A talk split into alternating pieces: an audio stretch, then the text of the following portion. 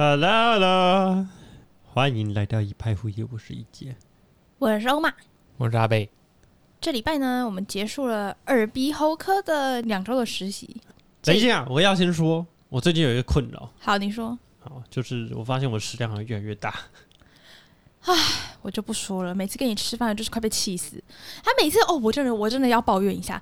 他每次我我找到一间餐厅，然后我就很开心很兴奋的想要就是跟他们两个分享，然后就是问我们可不可以我们要不要去吃这一间？然后我就给阿北看，然后他通常都没有什么意见。然后我给一姐看，他就会说这看起来一点都吃不饱。那那我就被气死了。这就是灵魂拷问啊！你每次都没有通过啊！你每次都没有吃过，你怎么可以用看的呢？这个这个而，且而且而且而且，就算是已经我跟阿北都已经去试过，然后阿北都快撑死了，店他还说这看起来又吃不饱，你有没有想过，可能是阿北说谎，他不肯说谎，他屈就在你的淫威之下，他其实很饿，他这个要正常人的食量好吗？他这个叫做要是每一间欺负的食量。要是每一间餐厅都让客人吃不饱的话，那还不全部都倒光光？嗯啊，那他们都存在啊，嗯啊，所以是不是你的问题？是不是嗯嗯。荒谬？好，重点就是，有没有想过一个很低能的问题？到底为什么我们人会饿？不是根据我今天热量有没有达标，是根据我肚子里面有没有东西。这超低能的诶！如果我们今天大家都是我需要热量多少，然后我满足了这个热量了，那我就不会饿，这样大家都不会胖了。他就不行，他就一定要用我的肚子里面有没有东西。哎、没有我就饿了，这真是超低能的。所以才会有减肥手术啊！嗯啊啊，把胃缩小嘛。我跟你说，我我现我现在遇到困扰哈，就是一般人会讲说，哦，你要减肥，或者是你吃的东西不要吃那么多，你就要慢慢吃。你除了慢慢吃之外，你还要先喝汤，再吃菜，再吃蛋白质，再最后再吃淀粉，这样会吃的比较少，因为你拉长你的那个用餐时间，你在吃饭的时候，你的血糖就会慢慢上来，然后可能就会比较不饿。我发现我都用过哦，发现没有用诶、就我吃的比较慢，然后我就会比较饱嘛，但是我吃的东西其实就会比较少，比起我狼吞虎咽吃的东西会比较少，也就代表我可能八点吃早餐，我慢慢吃，我大概十点就会饿，你的早餐好魔动桃，就是好那如果我今天是快快吃，那我就会八点就吃一堆，我发现我好像大概也是十二点就饿了，然后大概十二点饿很正常吧？就是午餐呢没？有没有，就是就是他们讲的哦，我们延长进食时间来减少你吃的东西的那个量，来达到减肥的这个目标，对我身上是没用，因为我就是会提早饿，然后会吃的更多，我觉得你可能有一点 eating disorder。我暴食症那样，真的很饿哎。我觉得跟之前相比，我觉得你现在在挑选吃的东西的时候，你越来越不去思考吃什么东西，而是会不会饱这件事情。那你就只要吃一堆白饭就好啦，你就一定会饱啊你。们再继续让我这样进化下去，哪天就是看到我在那边翻喷桶了。真的欸不知道不知道有没有观众有什么好方法？我真的好饿哦，可是我真的觉得，就是天气开始慢慢变冷，你会比较想要睡觉，然后比较想要吃东西。比较想要储存热量过冬，嗯呐、冬眠啊。是这个都市的生活呢，不符合人体的这个生理时钟。哦，是这个世界辜负我。对，是世界的问题。了解，所以呢，这个时候呢，你就是去山上种菜、嗯养鸡，想吃就吃，想睡就睡，然后哪一天就被冻死。哭啊！所以你有意识到这个问题，但是你不知道为什么。那你有发现你现在吃东西的习惯跟以前吃东西的习惯不一样吗？有哎、是不是就像我说，你现在比较注重分量的大小，而不是注重你吃什么东西，东西好不好吃？哎、真的，我觉得，我觉得这是一个这个恶性循环呢。你开始注重会不会饱，对啊，我觉得这样，你看，像我只要一听到你说这看起来又吃不饱，我就整个就会压起来。没有，那是你的情绪问题。嗯呐、但我说的是我的进食习惯。但是我觉得是因为，我觉得这是一个很大的问题。我不是说我的情绪问题，我是说，我说有病视感。嘿我是说你不能一看到东西你就第一个就是这看起来吃不饱，你要去想它吃起来是什么味道，然后它是什么东西组成的。就是马斯洛的需求三角形，要先饱，最底层的饱足感没有达到，它是没有办法往上的。没错。而且然后你看，你吃不饱你看，你看，等一下等一下，等一下，你看为什么阿北不会说他吃不饱？因为他这个马斯洛最底下的生存受到挑战。他如果说这看起来不会饱，他的生存就就会打上一个大大的问号，他不敢问。而且我跟你说，你看你自己，你承不承认你的食量是平常正常人的两倍？我觉得没有到两倍，大概一点五。那你要怎么吃饱呢？你就是花一点五倍的钱，你就一定吃得饱。你不能，你不能，你的食量是人家一点五倍，你又想要花一样的钱去吃到呃一样可以让你饱的东西，因为逻辑上这就是不可能的。当然，你如果想要去去呃找那种很平价又很很大分量的东西，那一定是有对对，但是这样你就会没办法吃到更多比较多样，然后比较精致或者比较比较好吃的东西，哦，是不是？是有道理。对，啊，你你就你觉得吃饱，那你就多点一点东西，就是多点一个小点心什么的嘛，对不对？可我我觉得，我觉得拿我跟你们比不太公平。你知道，男生女生在交往哈，女生就会吃一点点，然后说我 不好了，剩下都给你，然后男生就越喂越胖。所以你看，阿北跟你出去吃饭，阿北，你要不要讲一下话？我觉得我一直被，我觉得我被诬陷，而且我觉得这个话题我们已经讨论过非常多次了。就是每次他都只吃一半，然后剩下就给我没错，所以你都不我要退出群组，所以其实我吃了一人份和他的半份，所以你还是吃一点五，然后你还会被再被他嫌胖。对，我好身可怜，身兼裁判跟球员怎么输？怎么输？怎么输？不是啊，有时候是你 不要再逼我讲。不是啊，有时候是你自己去吃饭的时候，去点那种一人份一克的那一种，你也是吃得饱啊。那阿北既然吃得饱，你就就是正常，阿北就是正常人的食量。我我我跟你说，他他的这个食量真的是被你养出来的，被你养小的。他没有小，他他正常好吗？没有没有，他他这他跟你跟你还没有那么久之前，我们两个去吃饭，我们两个点的分量是一样的。真的吗？阿北，你看他他的马斯都被挑战了，救我！然后你看你看你们在一起这么久，对不对？然后他的食量就一直被你控制控制控制，他控制到现在，他跟我讲，他真的觉得他的胃变小了。你知道他他是带着多大的委屈跟我说吗？他觉得他的胃变小了。应该是带着很大的骄傲跟你说的吧？我想眼泪不会是骄傲的眼泪。不知道，我觉得食量问题真的很难解决。我我我在想，是不是也是真的开始控制，然后慢慢习惯，每次都不会吃到那么饱，你的胃就会自己收缩。所以观众知道了吗？解决一杰这个问题的唯一方法就是让他交女朋友。就是让他挨饿。我觉得，我觉得挨挨饿的可行性比交女朋友要高。哎、可是就是有时候三餐吃的比较多，嗯然后身体就会习惯在一个你从来都不会饿的情况。嗯，你要是哪一餐是多间隔了一个小时，他可能就会饿到一个炸开。嗯，可是呢，就是如果你就让他继续饿下去，慢性吃不饱。对，你就让他继续饿，然后身体就会觉得啊，不行，我好像没办法过得那么富裕了，我好像不可以在那边改哭腰，然后它就会慢慢的降低你那个饿的感觉，哦然后你的胃就开始缩小，你开始燃烧你的脂肪，所以啊，有然后。你你你下一餐如果你有忍住不要暴饮暴食，你就吃一丁点，它就会饱，哦然后你就慢慢的可以控制你的食量。那我让我发下豪语，哎，下一个月开始我要进行一个月的那个一六八断食不。要说一个月，你先进行一天。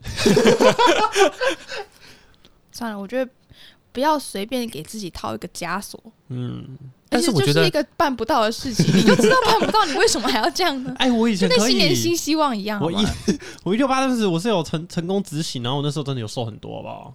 可是大家有目共睹。可是你如果只执行了一个月之后，然后你就不执行，你就胖回来，那你为什么要为了你为什么要受那一个月的苦呢？是不是？你又不是打算你一辈子都这样继续执行下去维持身材，是不是很有道理？你如果只是想要证明你做得到，哦，那好啊，那我们就假设你做得到。嗯，但是说实在的，我觉得比起一二八断食，认真算热量比较有用。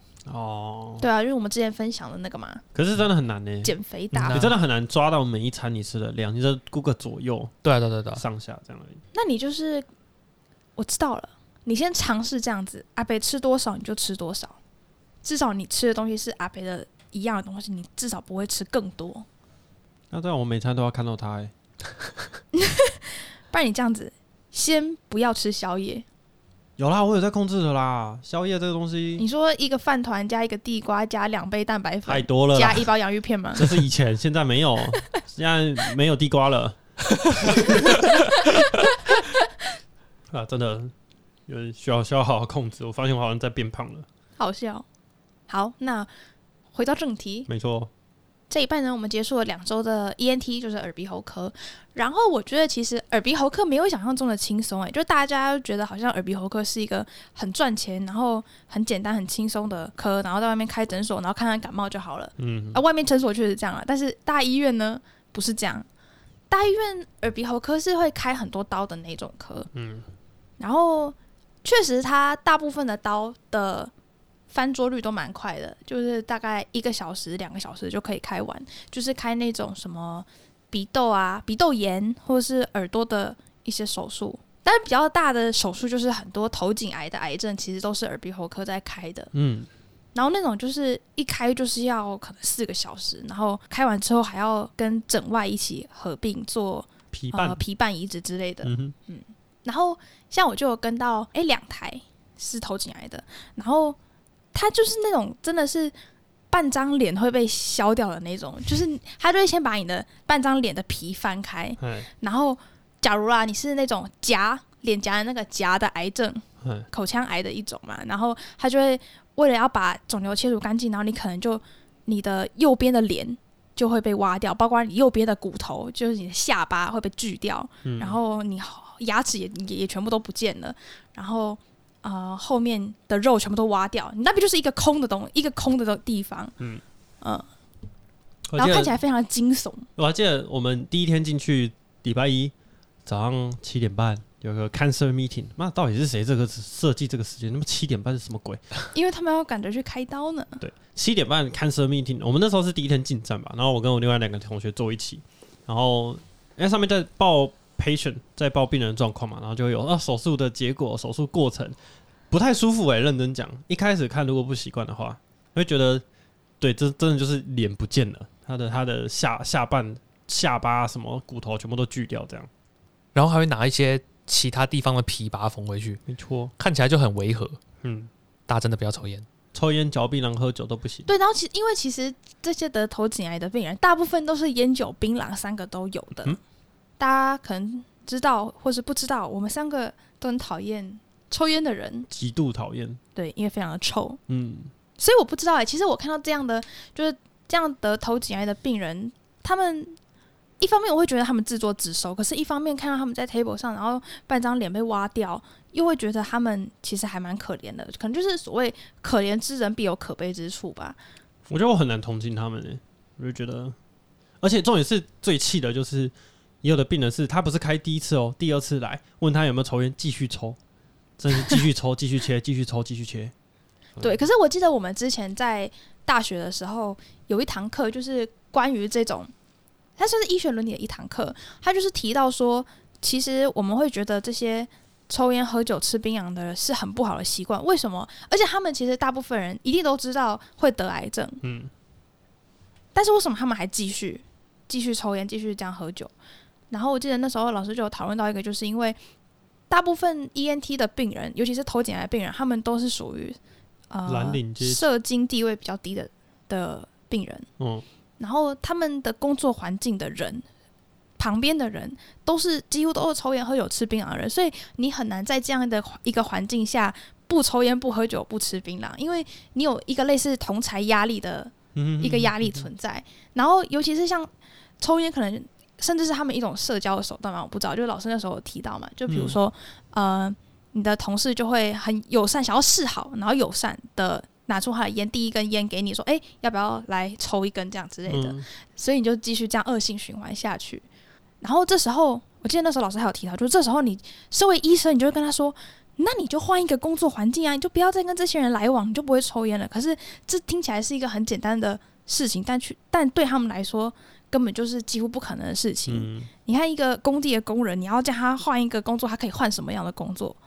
换到另外一个工地，遇到另外一群抽烟的人，对，虽然这样听起来有点歧视，有什么刻板印象什么，但是普遍的情形确实就是这样。所以没办法，啊，这种就自己做的自己的做的选择，自己承担这个后果。那阿贝，你觉得呢？我觉得假设同样的事情，嗯今天有一个人跟你说熬夜不好，然后你说没办法，我要值班呐、嗯。那他就跟你说，那你不要接这个工作呢，是不是一样的感觉？嗯，对。你看你值班，你的肝就会硬掉，对啊，那就黄疸，那你就死掉。对啊，你你为什么不去外面开诊所嘞？哦，这种感觉，嗯，对，等于说你啊。你讲这种话，反而是让人家听起来你根本没有了解他的工作环境。就是反而是一个很刺耳的一个哦。立场，对，就是一个呃知识阶级的傲慢的这种感觉。但是也不是所有抽烟的人都是社经地位很低的人啊，很多也都是什么大老板啊，然后那种就在医院外面抽烟啊，嗯人行道抽烟啊，臭死啊，更不要说有医生也自己也会抽烟，哦对医这是超鄙生也是视，超白痴啊。真的。嗯对，那种呃身形很胖的叫病人减肥，自己有在抽烟的叫病人不要抽烟，这种。哎，老师你先看看自己吧。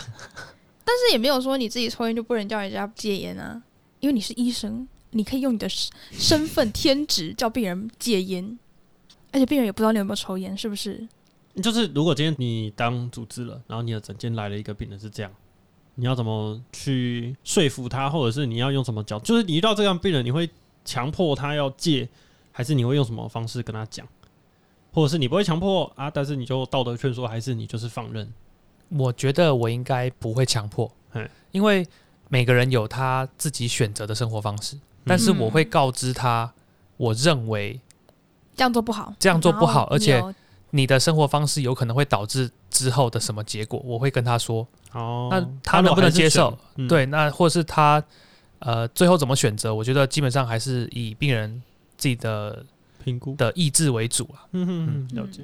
个人造业，个人担呐、嗯我会觉得他们已经受到了他们这样的行为的结果的处罚，我们就不应该再用一个很谴责的眼光去看他们。嗯，但是自己的健康他可以自己决定，但是如果他影响到别人的话，我还是会强烈的建议他不要去影响到别人。例如说抽烟，你可以就是在你就自己头上戴一个鱼缸，你自己吐出来自己吸 啊！你都知道那很臭，你还吐出来给别人吸，这很过分。就是你可以选择比较空旷没有人的地方啊，或者是说你在家里面不要吸烟，或是你在公共场合不要吸烟这样子。嗯，对啊然后就说：“那我可以去哪里吸烟？去森林里吸烟好了。” 然后就森林大火。唉好了，反正这个这就是一个无解的问题。嗯，其实说实在的，如果如果所有人都可以接受就是疾病跟死亡的话，医生就会失业。接受是什么意思？就是例如说吸烟的人都接受他会得头颈癌，嗯，这样为什么医生会失业？因为假设他能够接受的话，他就不会来看他就不需要医疗了，他可以，他可以接受，但他还是需要治疗啊。他可以接受跟疾病共存的话，哦，但是你讲到这个，让我确实让我想到很多，就来看口腔癌的这些病人，他们都是那个肿瘤已经大到一个不可思议，你会觉得天哪，你怎么拖到这个时候才来看？你根本就不可能跟人家说我都没有注意到，我现在才注意到的这种情况，你 怎么可以 拖那么久？睡觉醒来发现，哎、怎么怎么突？然长了一个东西？对啊，其实很难想象他们的心理状态到底是什么、欸他们是不是觉得一直很想要去忽略这件事情？我觉得大部分人遇到这种事情，他们一定是心里都有一个底了，但是他们就想要一个侥幸的心态，会不会其实只是呃嘴巴破掉啊，然后可能一下子就好了？所以就一拖再拖，然后最后直接整个肿瘤都已经从脸颊里面烂到脸颊外面了。我觉得，我觉得是他们怎么讲？因为你想看，他们可能经济上没有那么没有那么那么那么稳定对。那他如果一旦发现这件事情，他势必要停止他的工作啊。哦，会影响到他的工对，所以他一定是会觉得啊，可能就像你讲，可能可能不是口腔癌，可能不是什么，我们再看看，然后就一拖嗯再拖，拖到最后，其实我我猜他自己也知道，只是他只是想要还能够继续维持他的生活，就先继续维持。嗯。所以 ENT 其实算是一个，它它的分类其实算是外科系，它算是一个小小外科，我们都会叫它小外科啦。然后，所以想当然了，我们会花蛮多时间在刀房里面看医师怎么开刀这样。然后有一次开耳朵的刀吧，那耳朵这个东西又很很难开，它很小，所以视野很窄，然后有时候还要刮骨头。那骨头刮了，怕那个那个什么砖头产热太多，又要再喷水，所以整个视野很难控制。所以我后来发现，通常总医师在开，主治医师都在旁边指点。然后那天我就听到一个我觉得很熟悉的声音，当下我一直想不起来他到底熟悉在哪里。总医师在钻那个骨头，主治就在旁边，再来，再来，再来，再来，嘿，再来，再来。很像我们在开车的时候，吧 旁边有人再来再来再来再来，还没还没还没快压到线了，嘿，再来，这 个原原来是这个啊，我觉得。然后我们那时候看那个投进来啊，我一直觉得有一个老师很有趣，我觉得你们应该有跟到。嗯，我跟到的时候，他是他就讲到他最近去参加了一个他的大学同学还是某个同学的婚礼，嗯反正就是同学嘛。啊，老师已经是很资深的主治医师了，嗯他的同学我猜应该有四五十岁了吧的婚礼。我那时候心里就在纳闷，怎么这么晚才结婚？嗯，这时候他仿佛听到了我心里的那一句问句，他就补了一句：“他们是男男结婚。哈，哦，酷，是不是很？我就觉得超酷的，哦嗯，然后就很勇敢，然后为他们感到开心。嗯嗯嗯嗯，然后他就开始在那边拉塞啊，说什么哦，所以那那个学妹，你觉得你可以接受吗？就是同志婚姻这种，我就说可以接受啊，又不干你的事，这样。嗯然后他就说哇，那下一个问题就是，那假如是你的小孩跟你说你他喜欢同性恋，那你可以接受吗？然后我就想，其实现在说可以接受，到那时候真的发生的时候，可不可以接受都是另外一回事。哦，我觉得很难回答。嗯，我就这样跟老师说，然后老师就说，嗯，对。他说他也可以接受，但是如果他儿子跟他说他喜欢男生的话，他不能接受。然后护理师就问他说：“那怎么办？要是你儿子跟跟你说他喜欢男生的话，他就说我也不知道。老师也是很诚实哎，” 对啊，我觉得很棒啊。嗯，我觉得真的很难这种事情，就是别人家的事情本来就不应该去管，但是当别人家的事情成为你自己的事情的时候，你就会不知道该管还是不管。但是本来这种事情就，你要说是你家你的事情吗？好像也不是，是你小孩的事情，那你为什么要管？嗯对不对？嗯，这是个敏感的话题，希望没有冒犯到任何的人。超超小心，好，然后我这一次在耳鼻喉科，这是在刀房里面，我有感受到另外一件事情，就是之前很多同学说我们医院的刀房对 clerk 都很不友善。哦，然后我大一的时候，不是大不是大一，clerk one 的时候 嗯，clerk one 的时候我并不这么觉得，我觉得很好啊，我 clerk one 什么都不懂，然后进刀房，很多护理师学姐都教我怎么戴手套啊，怎么穿无菌衣啊，然后我觉得没有感受到什么很明显的恶意，嗯。但是 clerk two 之后，我不知道为什么是我 run 的科的属性吗？还是还是我就只是比较不不巧，然后遇到了他们所遇到的不好的一些事情。哦，然后我遇到了其中一个，就除了一些很明显的就是讲话很不礼貌之外，有一个比较具体的事情是我这次遇到的是，有一天就是开完了一台刀，然后刀跟刀之间其实是有很长的要准备的时间，就是要接下一台刀，可能要重新的铺单啊，然后麻醉啊，然后呃换器械什么之类的，反正就是很久。然后，所以我那时候就在那间手术室里面坐下来等，嗯，我就走走去坐在墙边的一张椅子。我刚坐下，有一个护理师就转过来跟我说：“哎、学妹，你可不可以坐到另外一边？那边我们要穿无菌衣。”然后我那时候就哦，好好，我好像没有注意到，我很抱歉。然后嗯我就移到另外一个一张椅子坐。但是我刚坐下没多久呢，一个 PGY 学姐就走进来，她就坐在我刚才坐的那个地方。嗯然后这时候没有人叫他走开，她就继续坐在那边划手机。然后我看到我就觉得超想翻白眼。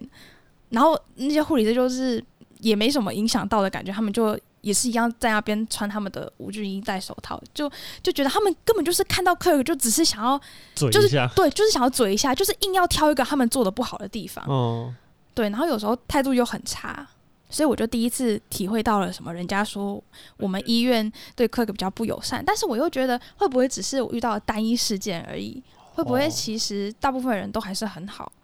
不知道就很难说。嗯，然后，因为我们听到很多去外院的同学，就外放到其他县市的医院的同学，他们进去他们的刀房，他们都会觉得那边的护理师对他们至少比较友善一点。然后甚至会就是，嗯、在刀房看到他们站很久，可能就会问他们说，哦，要不要坐一下、啊、之类的。我觉得，我觉得一定是跟科啦，因为我在我们医院也是有遇到那种稍微站一下，旁边就有比较资深的护理师就说：“哎、你们不要站着，我们旁边有椅子这样做。”嗯，所以我觉得还是看人，对，我觉得确实一定是有好比较友善的同仁们，跟比较不友善的同仁们，嗯，不应该这样子就以偏概全。嗯但是只要遇到了一次，你就会很不爽，哦然后你就会有一种一颗老鼠屎坏了一锅粥的感觉。嗯嗯嗯，阿北有遇到吗？有啊，阿北跟我说，他那一次他也要进去跟一台刀，哦。然后他一走进那个刀房呢，就看到学长坐在靠墙的地方，嗯。然后他就要走过去找那个学长，嗯。然后但是那间刀房没有很大，然后所以就是东西堆的比较多一点，嗯，然后他走的那个路线呢，就是左边是一个穿无菌衣、戴无菌手套的地方，就是我要走过的那条小小的路，嗯。它的左边是无菌区，右边是病人的脚。嗯。那我就依平常的习惯嘛，反正你就是你看到无菌区本来就会稍微闪一下，嗯。啊，你又不可能去撞到病人的脚，嗯。所以就是反正就是尽量在从这个中间的缝隙这样走过去。嗯。然后我才刚走出去，然后要跟学长打招呼的时候，就被一个护理师骂说：“哎、那边有无菌区，哎，你不要靠近。这样。哦”那我就我就想说，嗯，我刚刚距离那个无菌区应该至少三十公分，嗯。应该不是在说我吧？嗯。然后我就看了一下那个护理师，然后就点一下头，表示我我听到了，嗯。但是我我不觉得我有做错嘛，嗯。所以我就再转回去，我准备要跟学长继续打招呼。嗯，我还没打招呼哦，我手还举在空中啊，我还没讲话然后他就再喊一次说那是无菌区哎，你你这样会污染。这样，所以我才说嘛，要建立一个那个良好的、良好刀房的这个、这个、这个人际关系，就是讲一点干话，对不对？因为因为我发现，其实我好像不太会遇到，或者是我被念，我可能都会，就是假设是学姐比较资深的说，哎、啊你你你要小心无菌区，然后我就会很大力的点头，然后我就比较夸张的用我的肢体方式跟他表达我知道，然后比如说我们身上的衣服都会垂着嘛。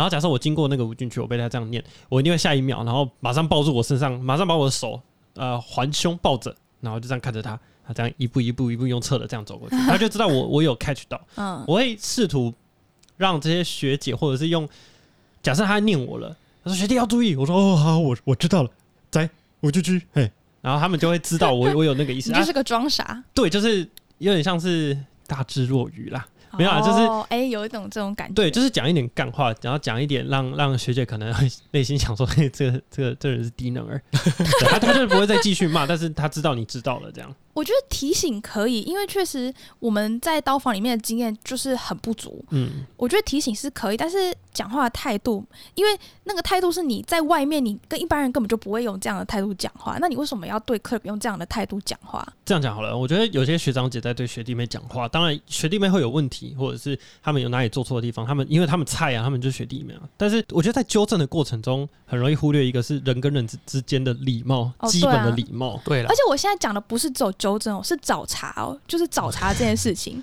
就是像刚才说的，他根本就离无菌区很远，但是他就是觉得他污染了，他要污染了。嗯，我可能就会跟他说。没问题，我是无菌区小天才。没想到这样做，他可能就会笑一下，然后他就不会再继续讲，或者是他想你不要，你等下就不要让我看到染污。你说哇，没问题，对，这个人际关系就巩固下来了，就在这里找到你的安身立命之处。所以如果护理师用很很恶劣的态度跟你讲话，你也是可以嬉皮笑脸跟他说没问题，我是呃什么无菌区小天才这样吗？会啊，我真的因为我遇过啊，我之前在外院就遇过一个，就是他比较凶，然后我那时候好像是还是无菌手套我不会戴，然后我就被我就被那个那个护理师就翻我白眼，然后说啊啊你们学校为什么都没有教？我说他们有教，但我记不住，抱歉。然后护理师就笑一笑，然后他后来就教我怎么戴了。哦，我觉得这蛮有用的啊，你啊，就、这个就就不是我刚才说的找茬类型的啊、我就烂，对不起。这就是你烂呐、真的很夸张哎！他 c u r two 了还不会戴手套，啊，没事，这是这是我在找你茬。好了，反正这种事情，我觉得一定以后一定还有，对啊一，定层出不穷。但就修养修养，我觉得，我觉得只能确保我们不会这样对学弟妹，这样就够了。哦，对，只要以后学弟妹问什么蠢问题或什么的，就是你这个问题非常好，对不对？然后不要责骂啦，我们我们大家平平和和的就好。嗯，其实我那天在跟我那个同学讨论这件事情的时候，因为那时候我们是刚一台刀结束，然后我们到另外一间，然后看另外一间的刀，但是实际上也看不到什么，所以我们就在那边聊天。嗯然后那时候，因为其实，在刀房很常会看到护理师带护生，嗯，就是类似我们的客人嗯这样子。实习生，然后再上刀，就是教他们辨认器械啊，教他们要怎么递器械给在上面的医生这样。嗯，然后我们就在讨论，因为我们就看到一个护理师学姐就对那个学妹有点凶，嗯，那个学姐对那个护生说：“哎、你怎么这个都想那么久？”然后另外一个坐在旁边的流动护理师，他听到他就说：“太阳都要下山了。”我跟我同学听到的时候，我们就在讨论，感觉在护理师这一块，真的学长姐制是很比较严重的。嗯然后感觉他们对护生、对他们的学弟妹的讲话的口气都是这样，就是一个负责骂，一个负责嘲笑。两个都是黑脸，没有白脸。对啊也不是全部，但是确实很常看到护理师学姐对他们底下的学弟妹会讲话，就是用那种特定的口气。那种口气我不会形容，我也没办法模仿，但是就是一种有一点不耐烦，然后有一点颐指气使的口气。哦。讽刺，然后又有一点酸。这哦样，对，然后所以我觉得是不是这样的风气导致护理师，尤其刀房特别严重？对，在病房其实不会，病房我觉得大家都还蛮和谐的，但是刀房真的特别严重，所以导致他们对所有人讲话，除了 VS，所对对所有人讲话都这样，对 Kirk 也是，有时候会转换不过来，对。会暂时没有办法转换到就是正常人际交流的那个那个模式，这样对。然后我看看他们，然后再看看在 table 上面的二学长姐跟 VS 跟 Kirk，因为同时在 table 上有很多人，嗯就是有 VS 啊，然后还有住院医师，然后还有一个 Kirk 在上面帮忙，就觉得两边的互动关系很不一样，那个嗯那个气氛很不一样。嗯就我们遇到大部分的学长姐都是很愿意、很耐心的指导，然后呃有什么不会的话，也不会用很酸的口气这样子嘲笑人家。嗯，但是好像护生那边就是会一个阶级制度的感觉，然后等你爬到那个阶级的时候，你就可以嘲笑下面的人。哎，对啊，我就觉得这样感觉不太好。嗯，嗯，我知道，就我们很多观众读护理，我不知道我们这样讲会不会戳到，以偏概全，或者是有一点污名化。但是这确实是我们观察到的现象。嗯，嗯，我其实在，你说在病房没有，其实我也是看到，也是学长姐在那边带护骂生的时候也是会骂，也是用骂，对啊，对啊，嗯，然后说什么啊？你们为什么两个血压可以量这么久啊？你们两个进去为什么连这个都还没有量到啊？你们到底在干嘛？然后在旁边，嗯，好可怕哦耳熟，真的，嗯，我觉得护理师在骂护生的时候的感觉，我虽然我们在求学阶段不是没有被骂过，但是至少 VS 都会把门关起来在里面骂，骂完之后你走出那扇门，VS 会挺你。哦，可是护理师比较不，好像就是你犯错，你在病人面前犯错，他也会直接在病人面前骂你。嗯哦我觉得这样其实不是太好。嗯，就是虽然同样是骂，可是你至少要留一个情面给他，嗯，不然他在这个工作场域，没有人会会抬不起头相信他，对啊？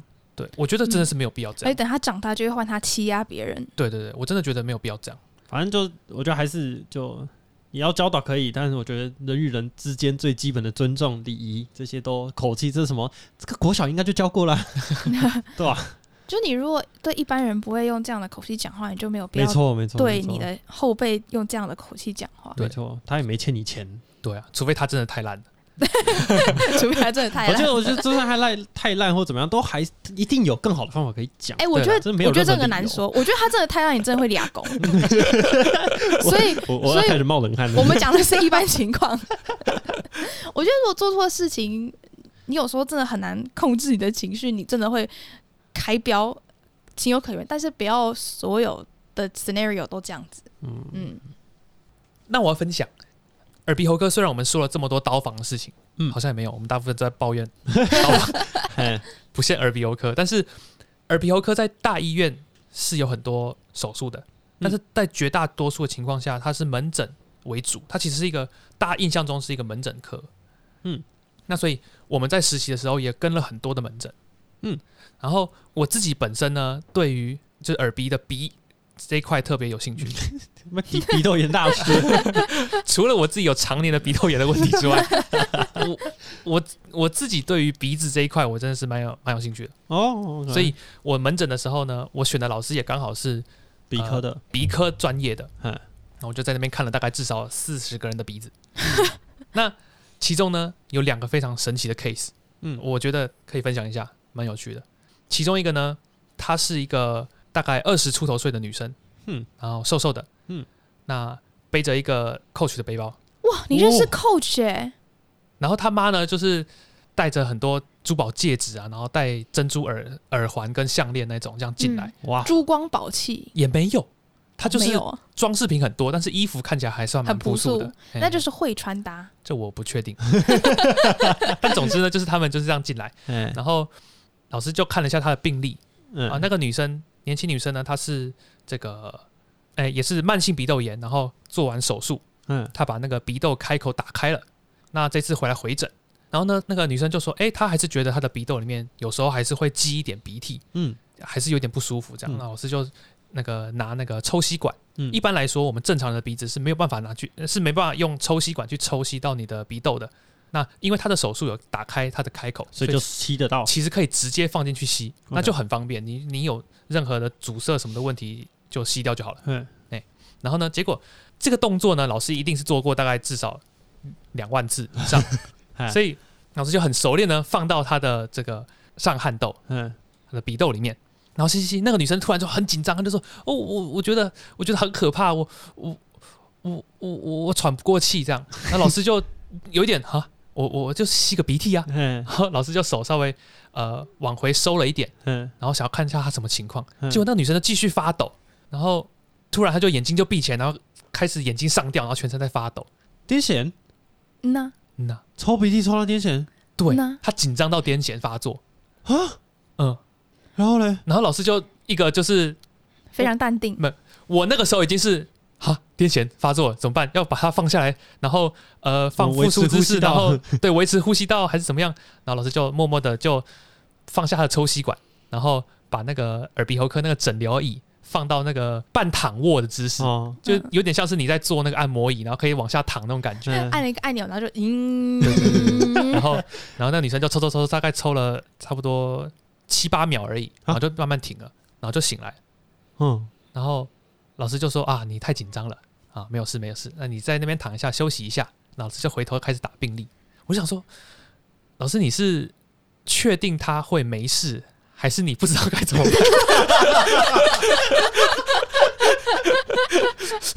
我觉得，而且老师一切动作行云流水，而且非常的淡定。啊，你嗯太你你太紧张了，你稍微躺一下，嗯。好，我们等一下呢再看一下情况。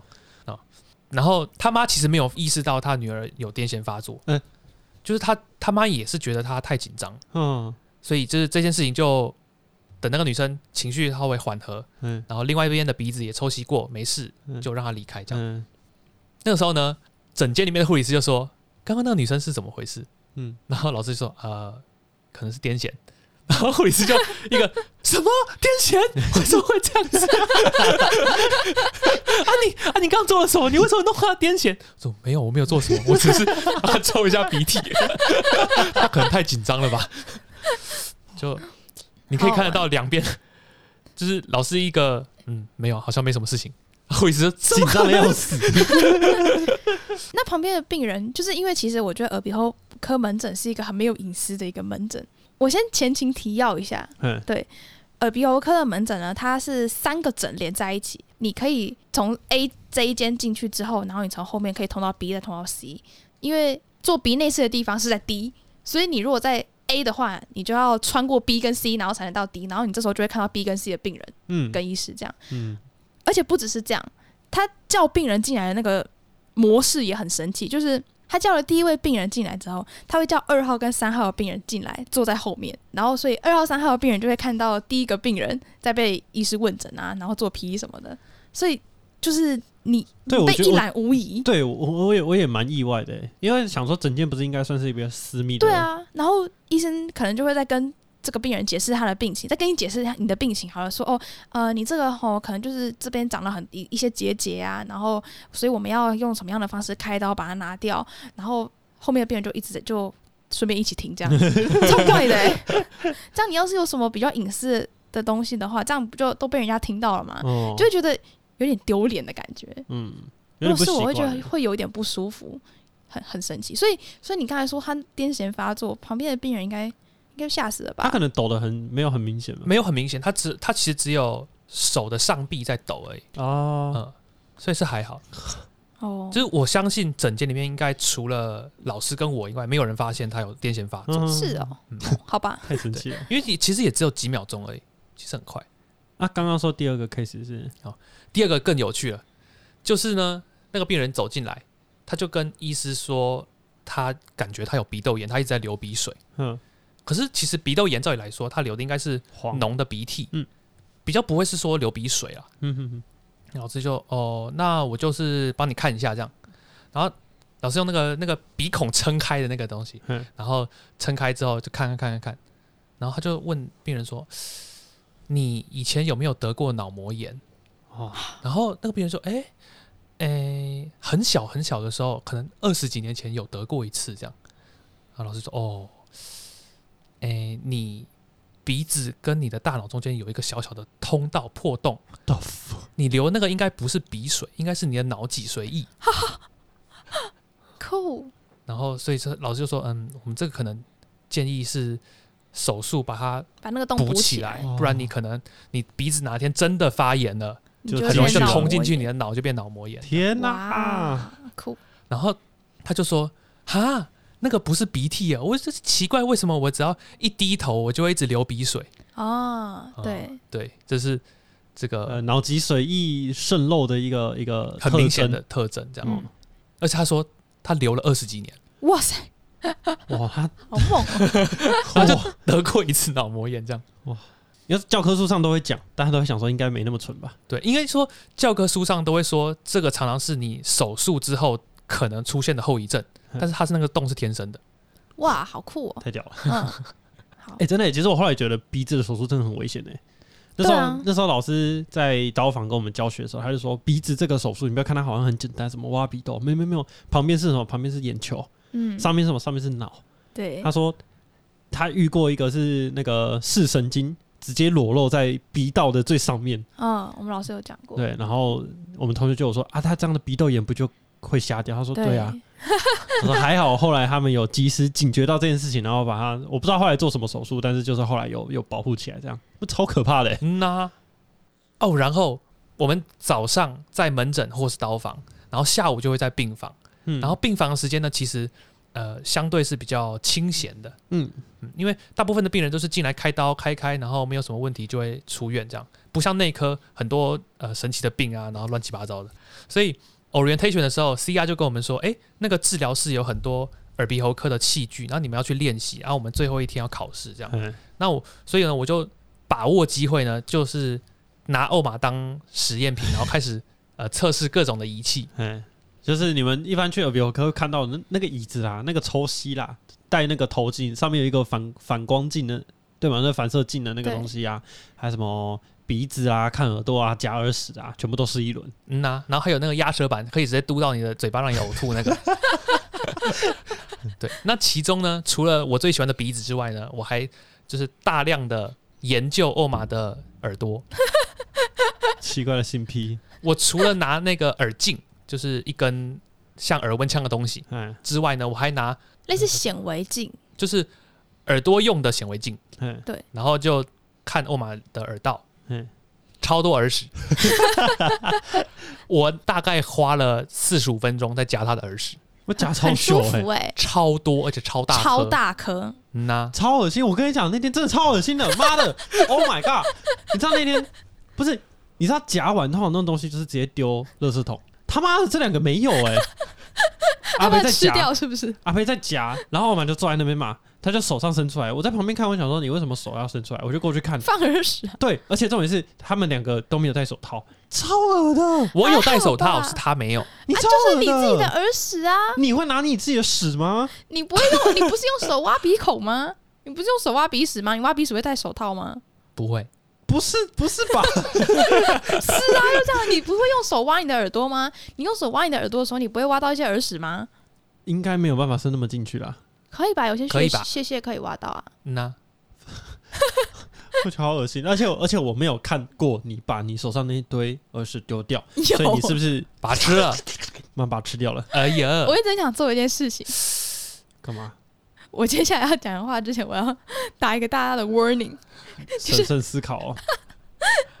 我一直很想要，就是把那些放在我手上的耳屎用鼻子把它吸掉。那个我跟大家宣布一下，我们接下来我们一派胡言，很可能就只剩下两个人录了。对，对那呃，大家就是稍微见谅。有有一些事情呢，我们是没有办法礼让的，我们没有办法忍受的。可是我没有做过，我觉得我顶多就是闻一闻而已，大家拜拜。大家拜拜。不行。好啊，我觉得很，我觉得很舒服哎、你看，这就是一个你挖的很爽，然后我又觉得挖耳朵很爽的一个活动。挖耳朵真的很爽，我我没有办法哎、我耳朵真的超级敏感的。那一天，欧玛要看我的耳朵，看人家明明就超超温柔的，就欧玛直接嘟烂我的耳道，然后我直接大叫一声，然后我以为我没有叫很大声，结果后来从讨论室我们有同学跑过来说发生什么事，为什么刚刚有人说好痛？你可不可以温柔一点，同学？很抱歉，五十公尺外都听得到。超没品的。照这样子，应该有一半的病人都听到了。我我也觉得应该就他们听到一半哦，好痛。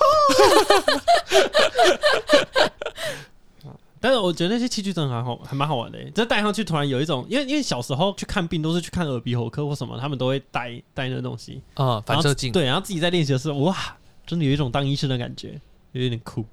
像在办家家酒。哎，对，马丽欧医生，所以我觉得耳鼻喉科是一个还蛮有趣的科科别，而且它有耳科又又有鼻科又有喉科。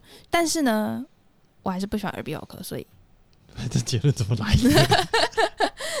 没有。所以我想问你们，你们喜欢耳鼻喉科吗？你们考虑吗？我觉得假设我要出去开门诊，我觉得耳鼻喉科不错。